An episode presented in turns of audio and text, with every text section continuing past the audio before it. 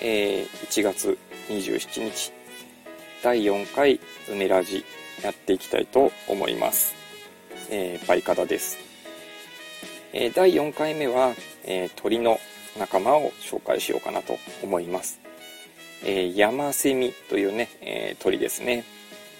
えー、ヤマセミという鳥は、えー、鳥の仲間なので、えー、長江、えー、鳥の綱というふうにね、書いて長江鳥の仲間仏法草木というね、えー、仏法草というね、鳥の仲間になっています。えー、近い仲間の鳥としては、えー、カワセミなんかがね、えー、います。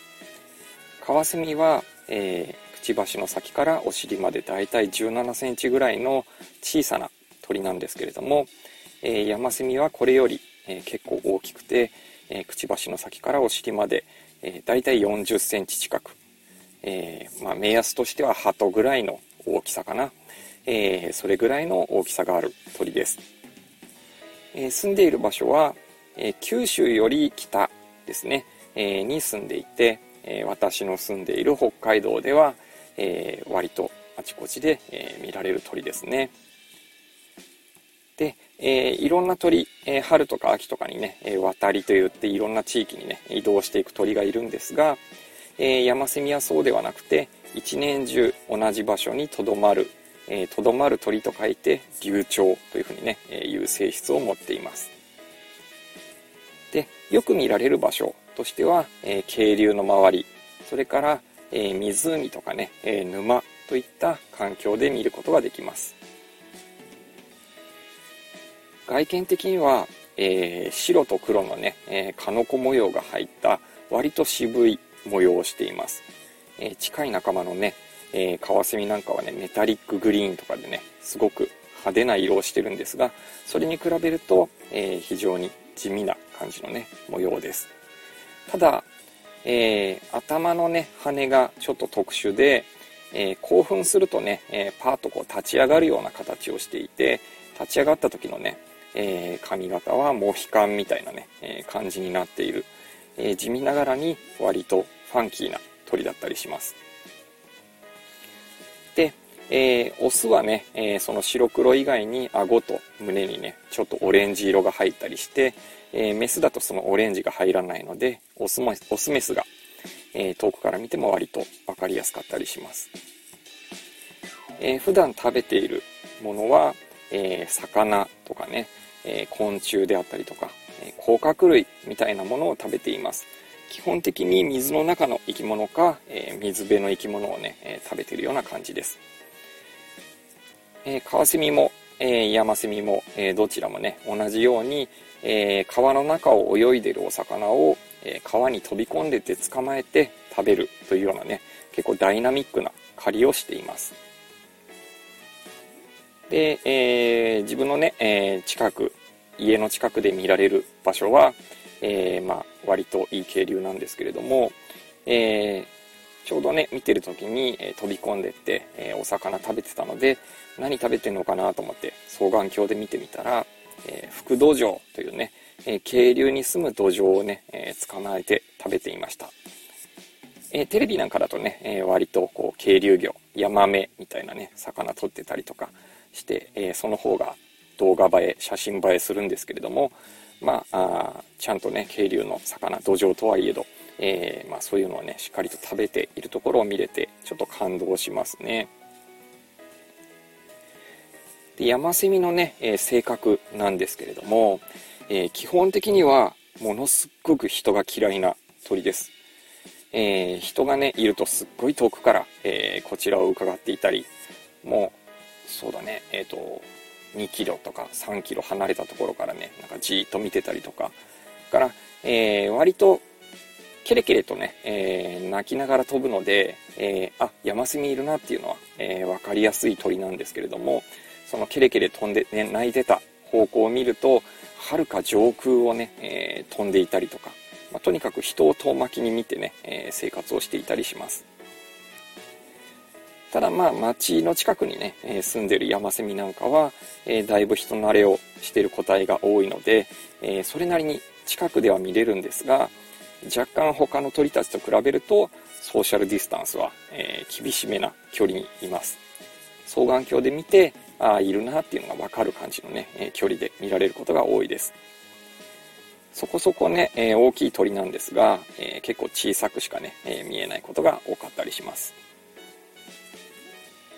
で自分今ね、え北海道に住んでますが昔はね神奈川というところに住んでいて、え神奈川はね基本的に暖かい平地が多いので、えそういったところにはねあんまりヤマセミがいないのでちょっとまあ身近な鳥な感じではなかったんですがあ今は北海道のね札幌市なんですけど割と渓流の近くに住んでいるので、えー、結構頻繁にね、え、見かける鳥の一つにはなっています。まあちょっとねこう人嫌いなところもあって写真とか非常に撮りづらい鳥なんですけれども、えー、このラジオのね、えお話のサムネイルにしているので、えどんな鳥かなって気になる人はえー、この放送のね、えサムネイルをちょっと見てみてください。で、えー、人がね、えー、割とこの札幌のね、見れるところは、えよく通る場所でね、え出てくるので、えまあ、人に見られるとかね、えそういうことに対するストレスは、まあ、それなりに耐性がある個体なのかなというふうにね、え思うんですけれども、やっぱね、え休日とか、え祝日とかになるとね、え、祝日とか休日とかになると割とね鳥好きのおじさんとかが、えー、まあ、バズーカみたいなでっかい、えー、カメラレンズをね背負ったおじさんなんかが何人もね、え並んで、え普段くつろいでる木の枝の近くでね陣取って写真を撮ろうとしたりとか、えまあヤマスミが飛んでった方にね、え追い回すように、え歩いていったりとかいうのを見るとね、え、ちょっとこう人嫌いな性格であることを知ってると、え、複雑な気持ちになるところもあります。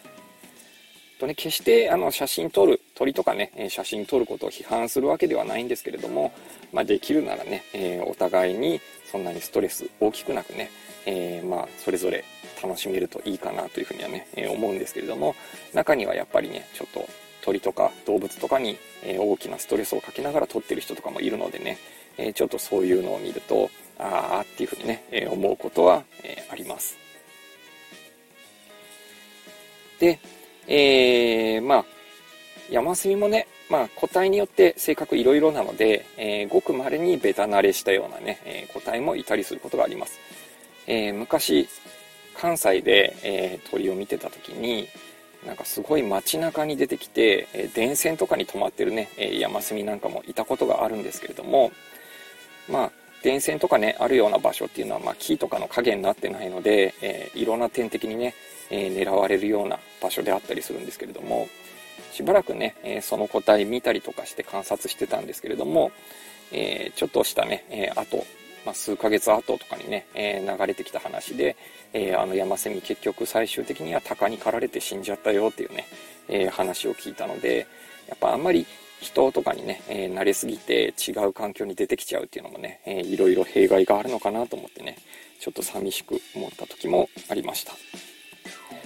まあね、鷹にね、えー、まあ、取られるっていうのも自然の摂理のね、えー、一つではあるんですが、え、やっぱり警戒心、